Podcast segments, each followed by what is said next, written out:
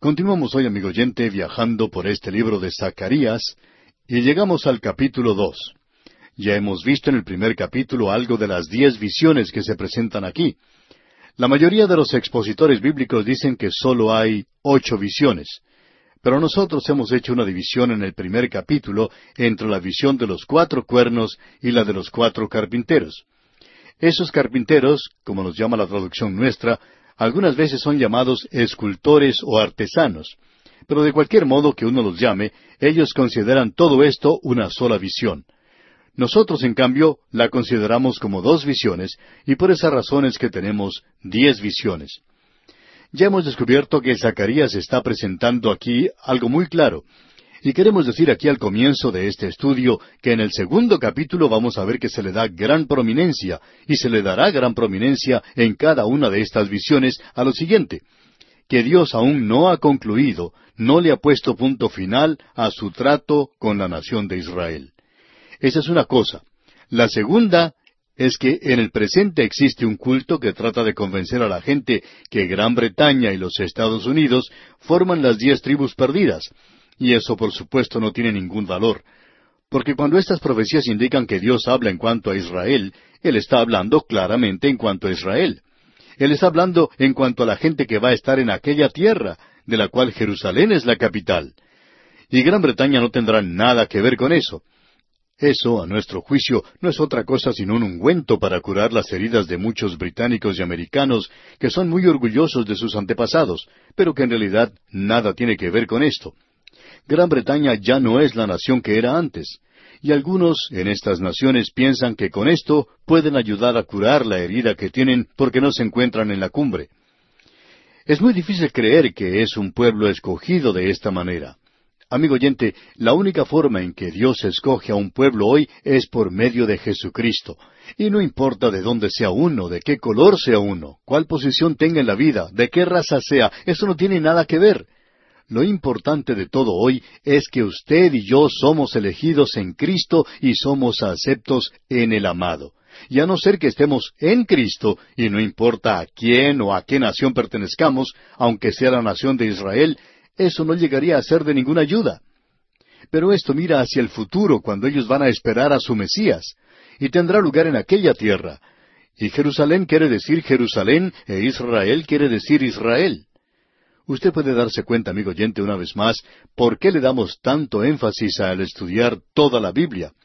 Usted puede observar que es muy fácil tomar algunas profecías de aquí y de allá, cambiar un poquito los nombres que se presentan y el significado de las profecías, y luego aparecerse con cualquier clase de interpretación.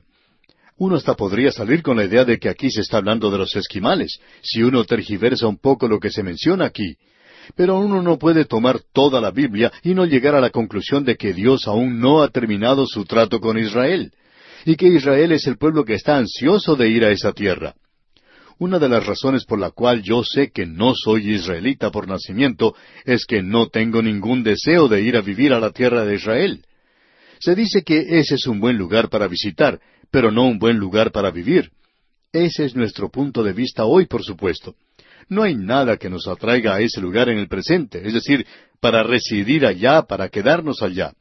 Estamos esperando una ciudad cuyo edificador es Dios. Esa ciudad viene de parte de Dios, del cielo, y esa es nuestra esperanza en el presente. Esta gente tiene una esperanza terrenal. Ahora, en nuestro programa anterior vimos estos cuatro cuernos y quisiéramos volver a repetir esto brevemente. Y los cuatro cuernos representan a cuatro naciones. También reconocemos que hay quienes hoy piensan que los cuatro cuernos pueden ser otra cosa. Nosotros creemos que son los cuatro poderes mundiales gentiles de Babilonia, de Media y Persia, Grecia y Roma, porque estos cuatro imperios mundiales fueron mencionados por Daniel, indicando que ellos iban a tratar duramente a la nación de Israel. En realidad, estas fueron las naciones que la capturaron. Y Dios juzgó a cada una en el momento oportuno. Y luego aparecieron entre estos, en el tiempo de los cuatro cuernos, aparecieron estos artesanos, estos carpinteros, estos escultores.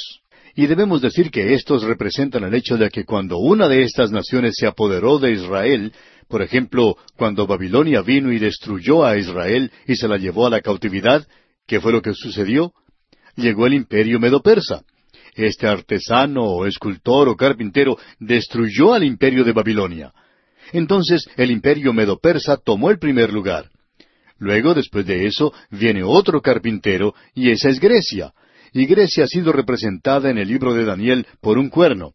Porque los cuatro cuernos y los cuatro carpinteros no son iguales, no son idénticos, aunque existe cierta similitud. Tres de ellos son lo mismo, pero cuando uno llega al imperio romano se debe preguntar, ¿quién destruyó al imperio romano? El imperio romano, amigo oyente, cayó de por sí. Bueno, vendrá un anticristo que lo volverá a unir y éste llegará a ser un dictador mundial. ¿Y quién lo va a derribar? El Señor Jesucristo viene, y Él es el último de los carpinteros aquí. Ahora creemos que esto es algo interesante.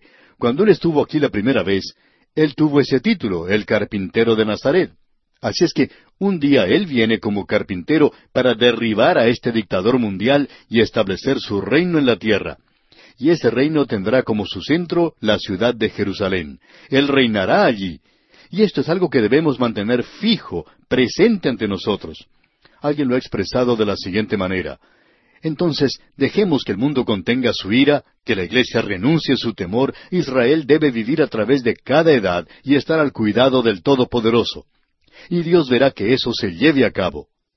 Ahora Él no solo va a ser fiel a ellos, sino que Él va a ser fiel a la iglesia hoy. Y si usted pudiera convencernos de que Él no va a ser fiel con la nación de Israel, entonces no sabemos sobre cuál base podríamos descansar en Él como que es fiel para con la iglesia en el presente. Pero Él, amigo oyente, es fiel y será fiel. Queremos agregar algo más, y es algo que mencionamos en nuestras notas, algo que ya se ha presentado allá en el libro de Ezequiel, capítulo 14, versículo 21. Y quizás es bueno que leamos este versículo ahora. Dice, por lo cual así ha dicho Jehová el Señor, cuánto más cuando yo enviare contra Jerusalén mis cuatro juicios terribles, espada, hambre, fieras y pestilencia, para cortar de ella hombres y bestias.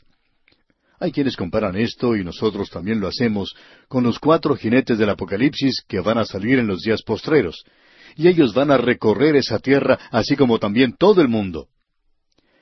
Bien, con esto llegamos al capítulo dos de Zacarías. Aquí tenemos la visión del hombre con el cordel de medir. Veamos lo que nos dice el versículo uno del capítulo dos y esta cuarta visión. Él dice, Alcé después mis ojos y miré. Y queremos volver a destacar esto, amigo oyente. Él no está dormido. Él está observando esto con sus ojos físicos, así es que no puede estar dormido. Y en el primer versículo de este capítulo dos de Zacarías leemos, Alcé después mis ojos y miré, y he aquí un varón que tenía en su mano un cordel de medir. Queremos hacerle notar, amigo oyente, lo que esto significa en realidad. Y también queremos observar otras referencias que tenemos en cuanto a este cordel de medir.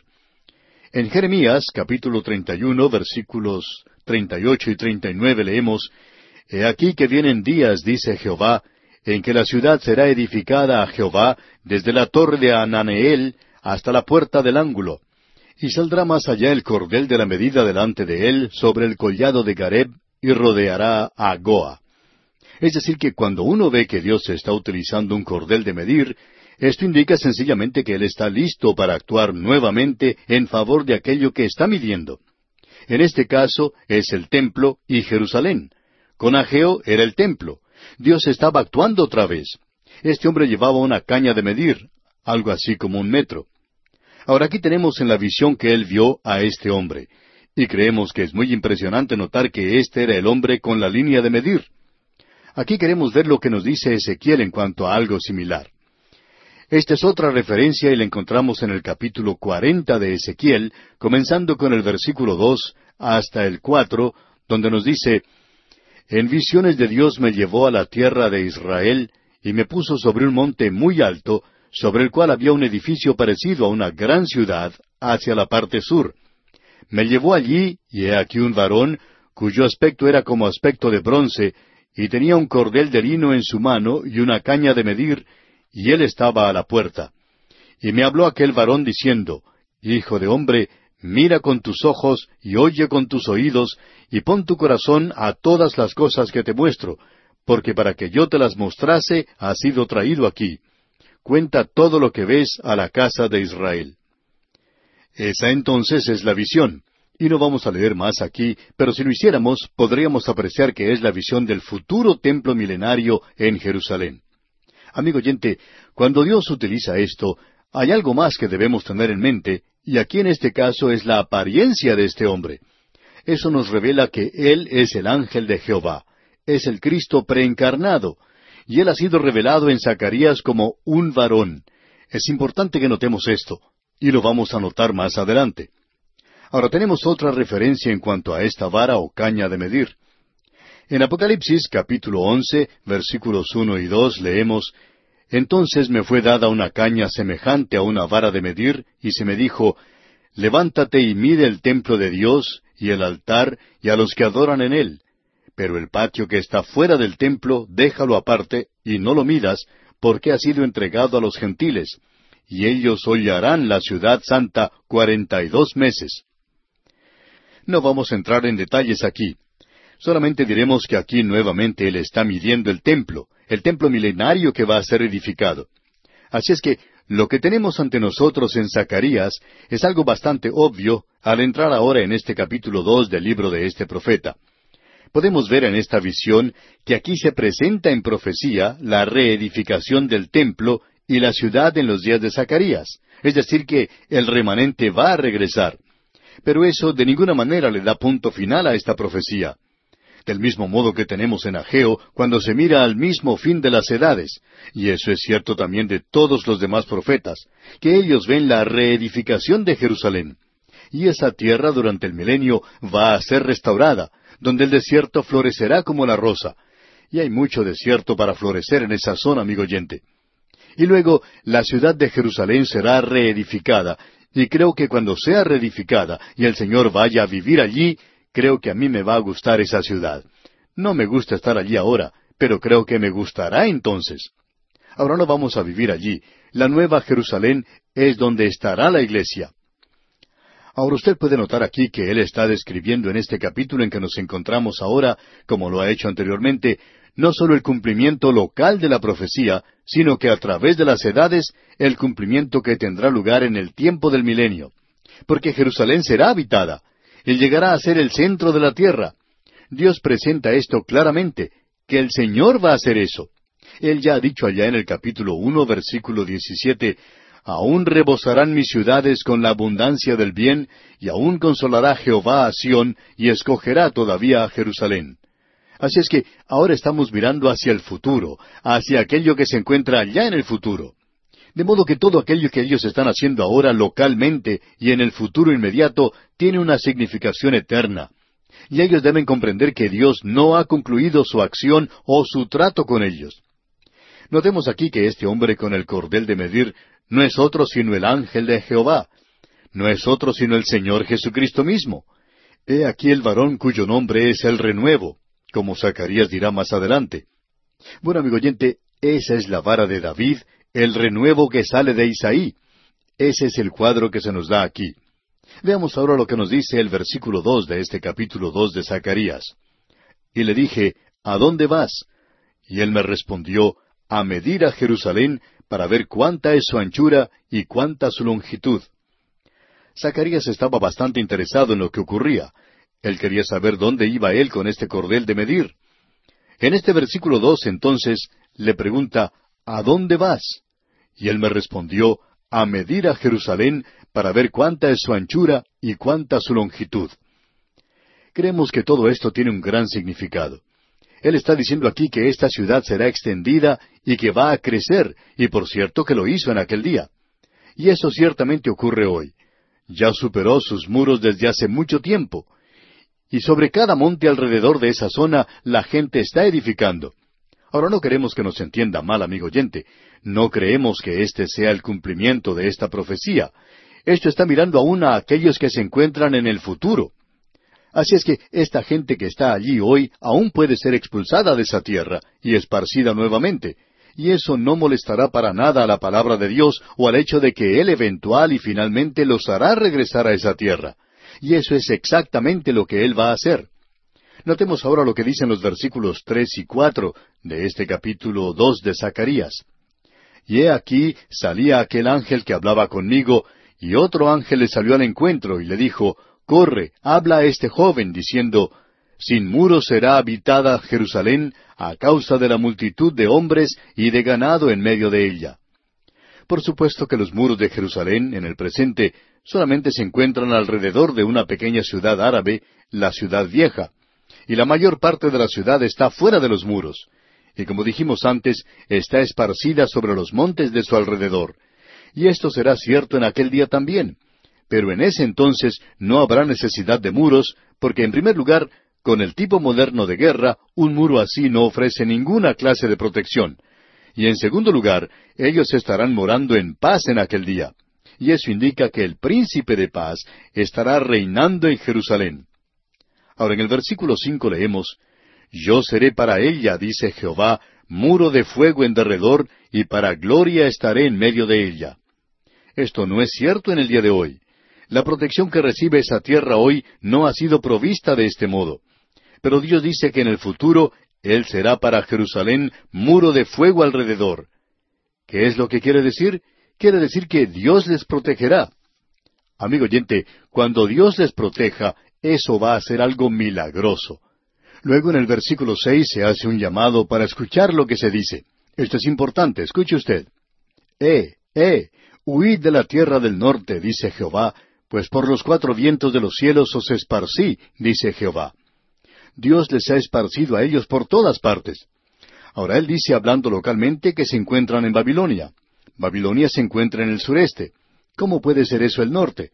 Bueno, en aquellos días, cuando uno iba a Israel desde Babilonia, tenía que pasar por lo que se conocía entonces como el creciente fértil.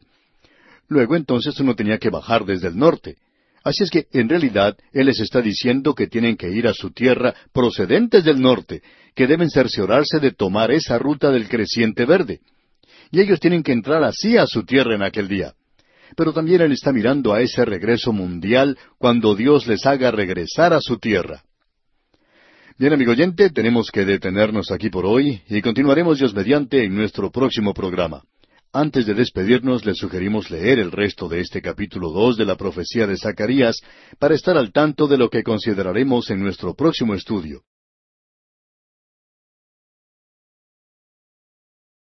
Continuamos hoy, amigo oyente, nuestro recorrido por el libro de Zacarías. Estamos en el capítulo dos y nos encontramos en una sección donde se habla de este varón con el cordel de medir. Esa fue la visión que le fue dada a Zacarías y eso indica que Dios estaba preparándose para tratar con esa ciudad. Dios estaba preparándose para actuar a favor de la ciudad y del templo que estaba allí. Y esta profecía era una profecía que tenía una aplicación local, pero su cumplimiento perfecto mira hacia el futuro, hacia el reino milenario, cuando será cumplida. Y la encontramos aquí a causa de lo siguiente. Dios tiene un propósito con Israel y no está dispuesto a dejarlo de lado a causa de las circunstancias locales, ya que esos días eran desanimadores para la gente. Pensaban que quizá Dios les había abandonado. Él quería que ellos supieran que Él no solo no los había abandonado en ese entonces, sino que Él tenía la determinación de llevar a cabo su plan y propósito eterno para ellos. Y ellos podían haber dicho con nosotros hoy, estando persuadido de esto, que el que comenzó en vosotros la buena obra, la perfeccionará hasta el día de Jesucristo, como lo dice el apóstol Pablo en su epístola a los Filipenses, capítulo uno, versículo seis. Amigo oyente, aunque estas profecías están relacionadas con la nación de Israel, y aunque se encuentra su interpretación en esa nación, estos son grandes principios declarados aquí que son para nosotros en el presente y son presentados por lo general en el Nuevo Testamento con una interpretación para nosotros también. Pero estas profecías deben ser cumplidas también. Dios las ha dado y hasta el presente muchas ya se han cumplido. Todo lo que era local fue cumplido, pero la profecía no ha sido cumplida todavía. Y decir que ya ha sido cumplida, como ha sido la costumbre de muchos grandes expositores, solo logra darle un mal nombre a la profecía y hace que la interpretación de esto no parezca una exégesis sana de ninguna manera. Veamos ahora lo que nos dice el versículo cinco de este capítulo dos de Zacarías. Yo seré para ella, dice Jehová, muro de fuego en derredor, y para gloria estaré en medio de ella. Dios está diciendo, no solo seré una protección alrededor de la ciudad, sino que estaré en el medio de ella. Es decir, que la gloria Shekinah volverá a estar en el templo, Y por cierto que eso no fue cumplido en aquel día de ninguna manera. Aquí se está diciendo lo mismo que Dios le dijo a Abraham después de haber librado a Lot. Dios dijo, Yo soy tu escudo, yo soy tu protección. Y creemos que Abraham tenía temor en la batalla porque pensaba que su vida estaba en peligro. Entonces Dios le dice, Yo soy tu escudo. Dios le estaba diciendo que Él le iba a proteger. Y allá en el capítulo quince de Génesis, versículo uno, leemos, No temas, Abraham, yo soy tu escudo y tu galardón será sobremanera grande. Esto significa esencialmente que Dios cumplirá todo aquello que Él ha prometido, y eso es lo que Él está diciendo a esta ciudad. Yo seré la gloria en medio de la ciudad. Y eso es cuando el Señor Jesucristo venga y entre al templo milenario. Ese cuadro se nos ha presentado en otro Apocalipsis allá en el libro del profeta Ezequiel. Usted recuerda que dijimos que los libros de Daniel, Ezequiel, Zacarías y Apocalipsis son los cuatro Apocalipsis de la Biblia. Todos ellos miran hacia el futuro, cuando el reino será establecido en esta tierra. Y eso lo tenemos allá en Ezequiel. Vamos a citar una parte bastante extensa de allí porque opinamos que esto es de bastante importancia. Lo tomaremos del capítulo 43 de Ezequiel. Aquí se habla de la gloria que vendrá. Ahora, ¿qué es lo que Ezequiel quiso decir con esto? Bueno, escuchemos lo siguiente. Me llevó luego a la puerta, a la puerta que mira hacia el oriente, y he aquí la gloria del Dios de Israel que venía del oriente, y su sonido era como el sonido de muchas aguas. Esta es la venida del Señor Jesús, esta es la venida del Mesías al templo, y Él viene del oriente, y esa es la razón por la cual la puerta del oriente es tan prominente hoy, aunque está clausurada. Y también todas las tumbas que se encuentran allí, y también hay muchas tumbas musulmanas, digamos de paso, pero hay miles de israelitas sepultados en el valle de Hebrón en ambos lados, y también en la ladera del monte de los olivos. Y también esto va a ser cumplido algún día. ¿Por qué? Porque ellos creen que serán resucitados cuando se cumpla esta profecía, y ellos quieren estar presentes cuando el Mesías venga. Continuemos ahora con la lectura aquí en el libro de Ezequiel capítulo 43 versículos 2 al 7 y la tierra resplandecía a causa de su gloria. Y el aspecto de lo que vi era como una visión, como aquella visión que vi cuando vine para destruir la ciudad. Y las visiones eran como la visión que vi junto al río Quebar, y me postré sobre mi rostro. Y la gloria de Jehová entró en la casa por la vía de la puerta que daba al oriente, y me alzó el espíritu y me llevó al atrio interior, y he aquí que la gloria de Jehová llenó la casa, y oí uno que me hablaba desde la casa, y un varón estaba junto a mí y me dijo, Hijo de hombre, este es el lugar de mi trono, el lugar donde posaré las plantas de mis pies, en el cual habitaré entre los hijos de Israel para siempre. Ahora aquí se habla de para siempre. Usted se da cuenta, amigo oyente, que esta no es una profecía que encuentra su cumplimiento y que tiene su interpretación en un suceso local. Mira más bien a través de las edades hacia el milenio, hacia el momento cuando el Señor Jesucristo vendrá y establecerá su reino. Luego concluye diciendo este versículo siete de Ezequiel capítulo cuarenta y tres Y nunca más profanará la casa de Israel mi santo nombre, ni ellos ni sus reyes con sus fornicaciones, ni con los cuerpos muertos de sus reyes en sus lugares altos. Lo que leímos fue en Ezequiel capítulo cuarenta y tres versículos uno al siete. Ahora, volviendo una vez más a Zacarías, vemos que se nos dice en los versículos cinco y seis, Yo seré para ella, dice Jehová, muro de fuego en derredor, y para gloria estaré en medio de ella. Eh, eh, huid de la tierra del norte, dice Jehová, pues por los cuatro vientos de los cielos os esparcí, dice Jehová. Ya hemos notado en nuestro programa anterior el comienzo de este versículo seis, donde dice, Eh, eh, lo que él está haciendo literalmente es llamando la atención específicamente al hecho de que él quiere que ellos presten atención en particular aquí. Es decir, que una de esas llamadas, E, sería suficiente, pero cuando se presentan dos de esas llamadas es para verdaderamente llamar o dirigir su atención. Y él está presentando aquí algo que es muy importante. Es una advertencia porque está diciendo, huid de la tierra del norte. Eso quiere decir que deben salir de Babilonia. ¿Por qué? Porque Babilonia va a caer, Dios la iba a derribar. Volvamos otra vez a esas visiones que observamos en nuestro programa anterior de los cuernos y los carpinteros. El primer cuerno es Babilonia, y ahora viene el carpintero, y ese cuerno va a ser derribado, y será el imperio medo-persa. Pero el imperio medo-persa llegará a ser un poder, un cuerno. y ellos van a perseguir al pueblo de Dios. Y luego Dios les quitará de la escena trayendo a otro carpintero, y ese carpintero será Grecia. Y luego Grecia a su vez era una nación muy orgullosa, y esto ocurrió bajo un gobernante que salió de la división del imperio de Alejandro Magno, o sea, Tito Epífanes. ¿Cómo persiguió este gobernante a este pueblo? Y luego Dios levantó a otro carpintero, y él vino y derribó a este poder. Y ellos a su vez llegaron a ser un poder mundial, y nos referimos ahora al imperio romano. Ahora, ¿dónde está el carpintero para derribar al imperio romano? Bueno, Roma cayó, pero va a ser levantada nuevamente. ¿Y quién la va a derribar? Bueno, el Señor Jesucristo que vendrá del cielo. Y Él es el carpintero de Nazaret, usted recuerda eso. Y Él es el hombre con el cordel de medir. Él va a derribar al anticristo y su reino, y Él establecerá su propio reino aquí en la tierra. Este es el cuadro, pues, que se nos presenta aquí en estas visiones, y ellas son de gran significado, como podemos apreciar. Ahora continuemos adelante con este versículo seis que nos está diciendo aquí en el capítulo dos de Zacarías. Eh, eh, huid de la tierra del norte, dice Jehová, pues por los cuatro vientos de los cielos os esparcí, dice Jehová. Es decir, que Dios está diciendo que regresen a su tierra, pero que Él les iba a esparcir a los cuatro vientos, o sea, a los cuatro puntos cardinales de la tierra. Y eso fue lo que Él hizo exactamente después de eso. Ahora el versículo siete dice, Oh Sión, la que moras con la hija de Babilonia, escápate. O sea que deben salir de Babilonia. Y continúa en el versículo ocho, Pues así ha dicho Jehová de los ejércitos, tras la gloria me enviará él a las naciones que os despojaron, porque el que os toca, toca a la niña de su ojo. Esta es una expresión un poco fuera de lo común. Vemos que ocurre unas dos veces más en las Escrituras. Y se refiere a esta gente, al pueblo de Israel porque el que os toca, toca a la niña de su ojo. La niña del ojo es algo muy delicado, y es algo que no nos gusta que nadie nos toque porque nos duele mucho.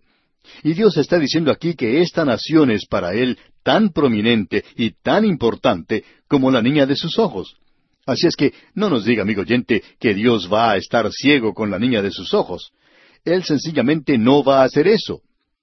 Luego en el versículo nueve leemos, porque he aquí yo alzo mi mano sobre ellos, y serán despojo a sus siervos, y sabréis que Jehová de los ejércitos me envió.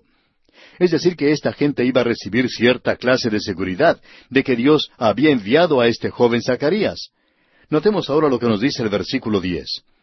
Canta y alégrate, hija de Sión, porque he aquí vengo y moraré en medio de ti, ha dicho Jehová. Aquí tenemos una de las grandes profecías de las Escrituras, amigo oyente. Con un versículo como este, ¿cómo puede alguien decir que Dios ya no tiene nada que ver con esta gente, con la nación de Israel? ¿Cómo es posible que alguien haya dicho esto? ¿Y cómo puede alguien apropiarse de lo que Dios está diciendo a esta gente? Hija de Sión. Bueno, Sión es una montaña en aquella tierra. Estuvimos hablando en un programa anterior en cuanto a Gran Bretaña y los Estados Unidos, y dijimos que algunos decían que eran las diez tribus perdidas de Israel. Bueno, Inglaterra no tiene una montaña como esta. ¿Cómo puede uno relacionar esto con los Estados Unidos, donde existen bastantes montañas? Sabemos que hay bastantes lugares llamados Sión.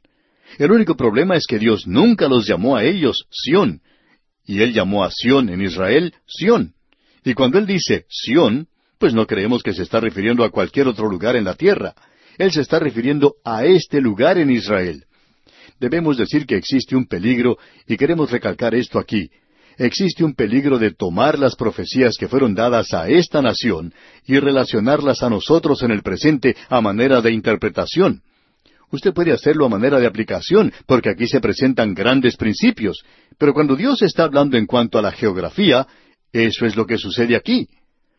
Ahora alguien quizá nos diga, bueno, esta es una visión. Aceptamos eso. Pero una visión es una visión de la realidad. Hay algunas personas que tratan de justificar el libro de Apocalipsis y no están de acuerdo con nuestra interpretación. Y dicen, bueno, no quiere decir eso. Entonces les preguntamos que nos digan qué es lo que quiere decir, porque ellos dicen que es un símbolo, pero tienen que explicar símbolo de qué es esto. Y ellos dicen, no, no es nada más que un símbolo. Pero amigo oyente, un símbolo de algo tiene que tener sentido. Esto no es algo que uno pueda crear como un truco mágico. Uno no puede meter la mano en el sombrero de un mago y sacar un conejillo y decir que esto es lo que quiere decir. ¿Cómo sabe uno entonces lo que quiere decir? Tiene que ser un símbolo de algo. Y uno tiene que determinar lo que es si piensa que lo es. Pero cuando Dios utiliza un término geográfico como Sión, Él está hablando en cuanto a Sión. Y Él está diciendo aquí, hija de Sión. Bueno, la hija de Sión sería la nación de Israel. Esta es una expresión muy familiar para ellos, y no puede indicar ninguna otra gente. Solamente Él se refiere a esto, y Él se refiere a esta gente. Ahora debemos decir lo siguiente. Esto no significa ni la iglesia ni ningún otro país. Sión, repetimos, significa Sión. Es sorprendente cuando uno le permite a la Biblia decir lo que quiere decir. Amigo oyente, la escritura está siendo derramada hoy a través de unos medios bastante peculiares, y hay algunas personas que opinan que nuestro medio, el cual estamos utilizando aún ahora, es algo bastante peculiar también. Pero amigo oyente, pruebe lo que decimos por la Biblia, la palabra de Dios. Esta es la única forma de hacerlo. Ninguna profecía de la Escritura, recuerde usted, es de interpretación privada. Uno debe colocarla al lado de las demás. Tiene que tener sentido. Y si no tiene sentido, entonces por cierto que no es la palabra de Dios la que se le está dando a usted. Notemos otra vez lo que nos dice este versículo diez del capítulo dos de Zacarías. Canta y alégrate, hija de Sión, porque he aquí vengo y moraré en medio de ti, ha dicho Jehová. Esto significa exactamente lo que dice aquí. Dios va a ir a Sión. Y ese es un lugar geográfico en la tierra, y cierto grupo de gente estará allí, y no creemos que ellos serán los árabes, sino que serán aquellos que son parte de esta nación, hija de Sión, y esta es la nación de Israel. Y no creemos que esto pueda ser torcido, distorsionado y cambiar de significado y que diga otra cosa, porque no creemos que quiera decir ningún otro asunto o ninguna otra cosa, sino lo que se explica o se expresa aquí. Usted puede ver lo que dice el segundo capítulo de Isaías y ver allí que ese pasaje es paralelo con esta escritura que estamos considerando. Ahora, en el versículo once de este capítulo dos de Zacarías leemos Y se unirán muchas naciones a Jehová en aquel día, y me serán por pueblo, y moraré en medio de ti, y entonces conocerás que Jehová de los ejércitos me ha enviado a ti. No es solo Israel, sino muchas naciones. Este versículo once otra vez dice, Y se unirán muchas naciones a Jehová en aquel día, y me serán por pueblo, y moraré en medio de ti. Y entonces conocerás que Jehová de los ejércitos me ha enviado a ti. Por cierto que no conocemos esto hoy. Pero ellos lo conocerán en aquel día. Y luego dice en el versículo doce, y Jehová poseerá a Judá su heredad en la tierra santa y escogerá aún a Jerusalén. Esto debería responder de una vez por todas a esa duda que existe. Jehová poseerá a Judá su heredad. ¿De qué estamos hablando? Estamos hablando en cuanto a Judá. Hay quienes hoy tienen un sentimiento antisemita implacable, cáustico en sus corazones, y que gustan decir que Judá se refiere a los judíos y que Israel es otra cosa. Amigo oyente, ¿Ha notado lo que Dios dijo en este pasaje de las Escrituras? Y Jehová poseerá a Judá su heredad. Esto debería de servir de respuesta a aquellos que tienen sentimientos antisemitas. Dios dice que Él va a poseerles como su heredad. Bueno, Judá es Judá, su heredad en la tierra santa. De paso, digamos, amigo oyente, que este es el único lugar en la Biblia donde se utiliza esta expresión de tierra santa, no es una tierra santa hoy. Ya hemos visto esto con anterioridad. Hay algunos que no están de acuerdo con esta explicación nuestra. Alguien por lo general dice, bueno, esa es la tierra santa porque por allí es por donde caminó Jesús. Amigo oyente, sus pisadas ya están borradas de ese lugar. No están allí más. Él no está andando por esos lugares ahora.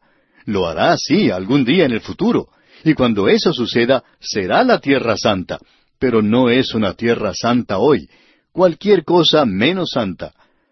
Y dice en este versículo doce, y escogerá aún a Jerusalén, lo que indica que no la ha escogido ahora, y nosotros aceptamos esto. Nosotros tampoco la escogeríamos en este momento, pero cuando Él la escoja, va a ser la capital de esta tierra. Nuevamente debemos decir que si uno no puede poner la escritura al lado de esto, creemos que puede tener problemas. Veamos lo que nos dice Isaías allá en el capítulo dos, versículos dos y tres. Acontecerá en lo postrero de los tiempos que será confirmado el monte de la casa de Jehová como cabeza de los montes, y será exaltado sobre los collados, y correrán a él todas las naciones. Y vendrán muchos pueblos y dirán, Venid y subamos al monte de Jehová, a la casa del Dios de Jacob, y nos enseñará sus caminos, y caminaremos por sus sendas, porque de Sión saldrá la ley, y de Jerusalén la palabra de Jehová. Amigo oyente, eso es mirando hacia el milenio. Dios no ha finalizado todavía su trato con este pueblo. Muchas naciones serán escogidas entonces. Veamos ahora lo que nos dicen los versículos doce y trece del capítulo dos de Zacarías. Y Jehová poseerá a Judá su heredad en la tierra santa, y escogerá aún a Jerusalén. Calle toda carne delante de Jehová, porque él se ha levantado de su santa morada. En aquel día toda la tierra quedará en silencio, toda la tierra guardará silencio. Eso será algo maravilloso. En el día de hoy hablamos en cuanto a la libertad de expresión, pero en aquel día habrá una maravillosa libertad de silencio. Uno no escuchará nada. ¿Por qué? Porque Dios está en su santo templo. Esto, amigo oyente, mira hacia el milenio, a su venida a esta tierra. Con esa esperanza para el futuro, esto debería haber sido algo de aliento para esta gente en los días de Zacarías, y aquí vemos que así fue también tiene que servir de aliento para nosotros hoy, que Dios tiene un plan y un propósito para cada uno de nosotros, y Él está obrando en su vida y en la mía, amigo oyente, porque Dios es el que en vosotros produce así el querer como el hacer por su buena voluntad. Ah, amigo oyente, que hoy andemos con Él y nos dirijamos en la misma dirección en que Él se dirige. Bien, nos detenemos aquí por hoy.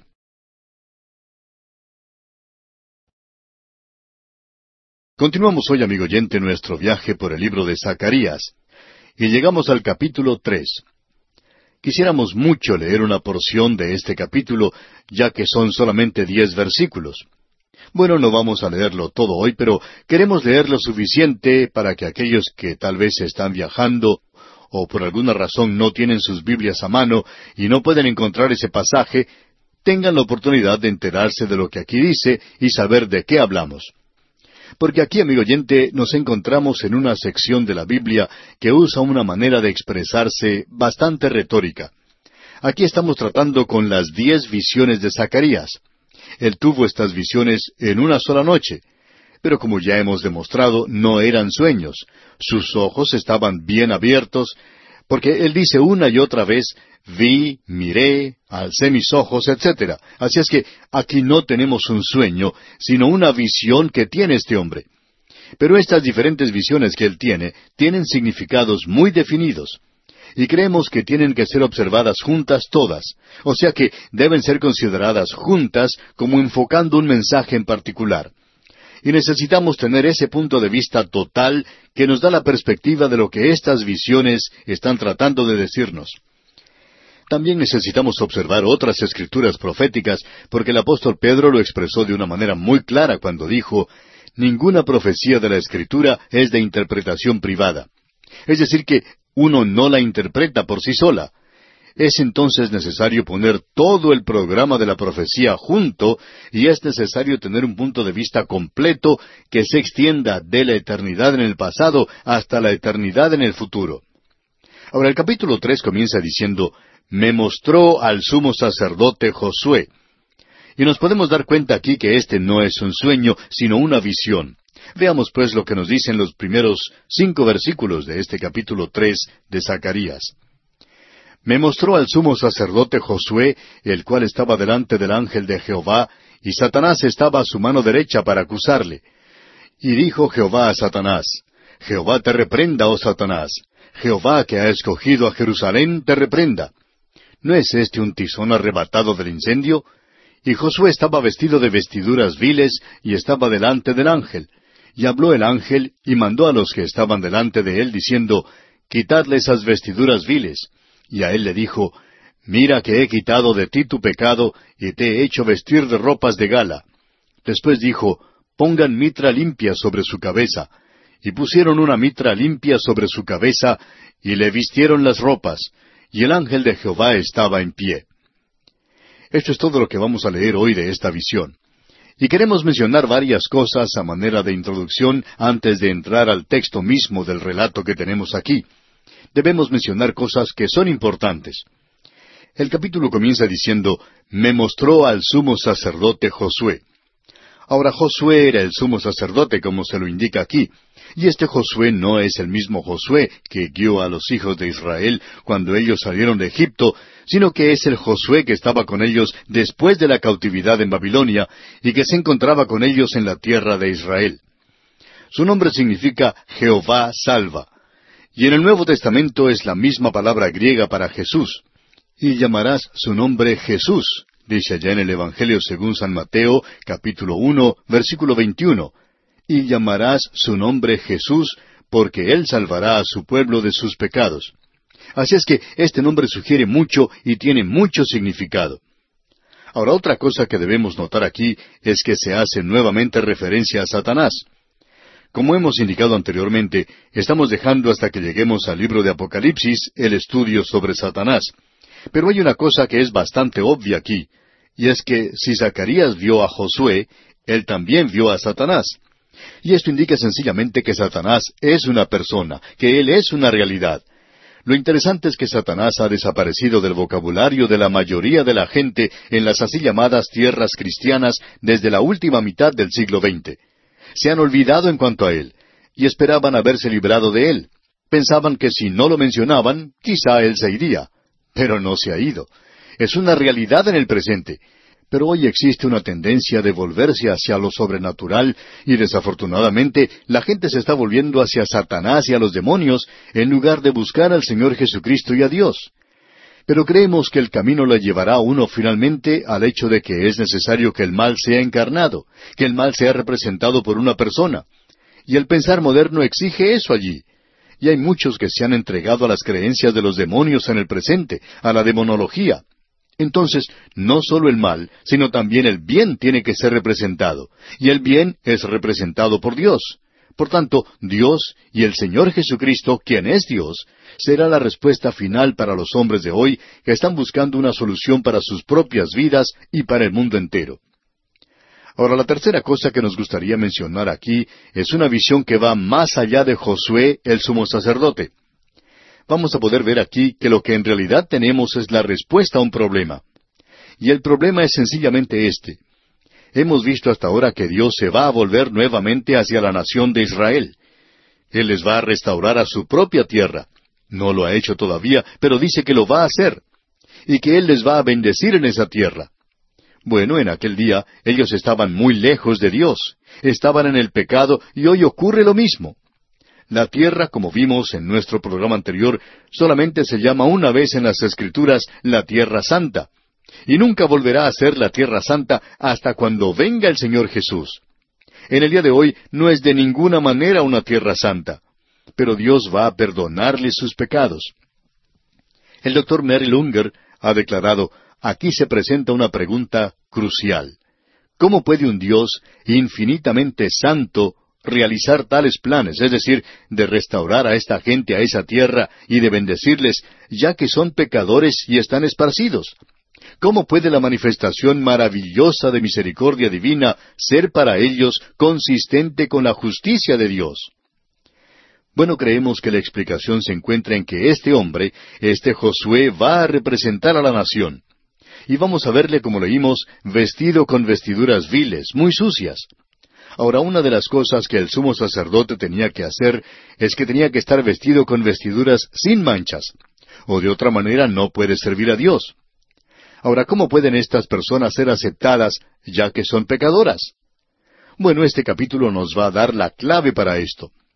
El apóstol Pablo dice en su epístola a los Romanos capítulo diez versículo tres, porque ignorando la justicia de Dios y procurando establecer la suya propia, no se han sujetado a la justicia de Dios. Bien, la justicia de Dios será revelada en este capítulo. ¿Y cómo puede Dios aceptar a los pecadores? En cierta ocasión, un hombre llamó por teléfono al pastor de una iglesia y le dijo que él posiblemente había cometido el pecado imperdonable. Entonces el pastor le dijo que por supuesto que él no había hecho tal cosa.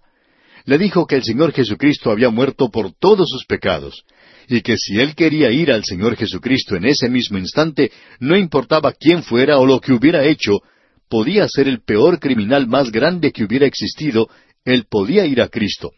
Cualquier persona, no importa lo que haya hecho, puede acudir a Cristo, y Él le va a aceptar y le va a recibir. Pero es necesario que esa persona acuda a Cristo. Y entonces ellos pueden descubrir que el fin de la ley es Cristo para justicia a todo aquel que cree, como dice el apóstol Pablo en su epístola a los Romanos capítulo diez, versículo cuatro. Así es que no importa quién sea uno, uno puede ir a Dios por medio de Jesucristo. Y creemos que esto va a ser resaltado aquí en este capítulo tres de Zacarías. Ahora Josué era sencillamente una persona, y por cierto que no era una persona perfecta, pero él era el sumo sacerdote de Dios. Y aquí él está vestido de vestiduras inmundas, y puede que él haya sido así personalmente, no lo sabemos, pero sí sabemos que representa a la nación de Israel. Primero que todo, debemos decir que él, como sumo sacerdote, es el representante de la nación. En el gran día de la expiación, el sumo sacerdote entraba al lugar santísimo representando a toda la nación. Y de la misma manera, Cristo es hoy nuestro representante. Él representa al cuerpo total de todos los creyentes, la Iglesia, ante Dios en el presente. Por tanto, amigo oyente, necesitamos ver esto en el contexto más amplio de todas estas visiones, que este hombre es un cuadro profético de la nación de Israel y esto evitará que tengamos una interpretación muy limitada. Este hombre es un representante de la nación. Y Leupold, uno de los grandes eruditos del pasado, dijo esto. Este, es decir, Josué, representa y prácticamente es la personificación de Israel en su santo oficio. Él ruega por la nación, por la nación Él entra al lugar santo, Él lleva la culpa, la carga de la nación.